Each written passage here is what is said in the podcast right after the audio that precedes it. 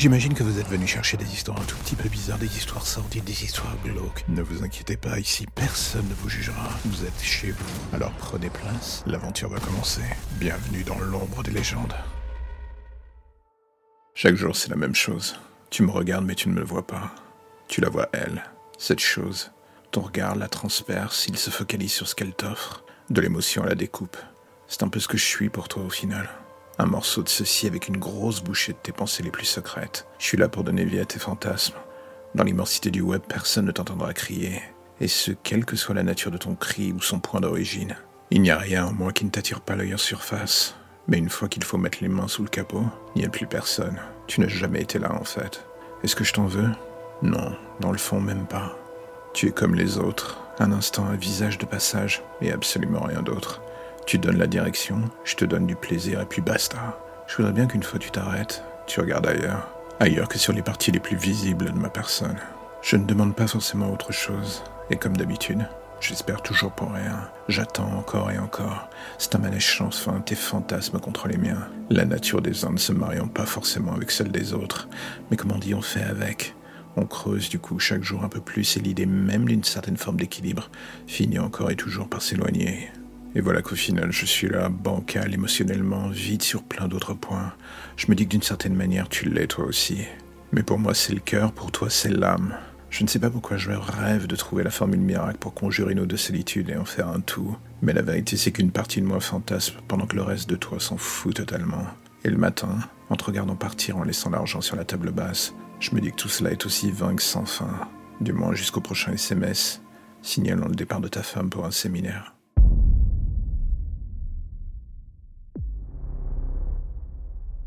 Chaque matin, quand j'ouvre les yeux, la seule chose que je vois à l'horizon, c'est ce foutu tas de ruines. Un horizon de fumée, de flammes, de chaos. Oubliez jamais tout ce qui avait fait la beauté de ma vie d'avant. Une épidémie qui ramène les morts à la vie. Cela a des faux airs de scénario de mauvaise série B, j'avoue. Et puis d'un coup, cela arrive dans la vraie vie. Cela sort de nulle part. Et tout ce qui composait votre existence tombe comme des mouches. Vos parents, vos amis, vos enfants. Si vous avez de la chance, vous n'aurez pas à prendre d'action. Moi, je n'ai pas eu ce cadeau du ciel. Je me souviens encore de jours dans l'appartement qui nous servait de terrier. Ils ont tous fini par muter.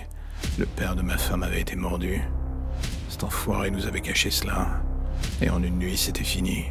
Tout ce que je me souviens par intermittence, c'est la violence qui déferla dans cet appartement. J'ai dû faire ce qu'il fallait pour survivre. Je les ai tués. Tout ce que j'avais d'humain en moi, foutu le camp ce soir-là. Et depuis, je vis sur le souvenir d'antan. Je sens encore l'odeur du sang, je me souviens des bruits de crâne qui explosent. Ce sont des souvenirs qui ne partent pas. Quand je ferme les yeux, c'est toujours là. Et je sais que ça le sera jusqu'à ce que je finisse par les rejoindre. Et ce n'est pas la faute d'avoir essayé. Il y a ceux qui fuient les grandes villes.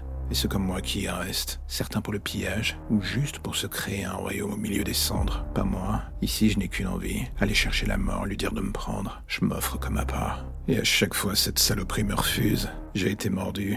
Et par le plus grand des hasards, j'ai découvert que j'étais immunisé. Nous sommes très peu dans ce cas, et à la différence des autres que le gouvernement a mis sous cloche pour essayer d'en faire des rats de laboratoire, moi je continue mon errance, avec un seul but en tête, m'assurer que ces saloperies crèvent.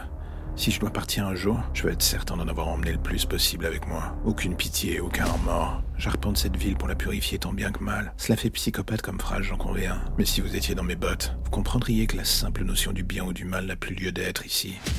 Je sauve ceux qui le méritent encore. Le reste, je fais le travail que le virus n'a pas voulu faire. Peut-être qu'on finira par se croiser un jour.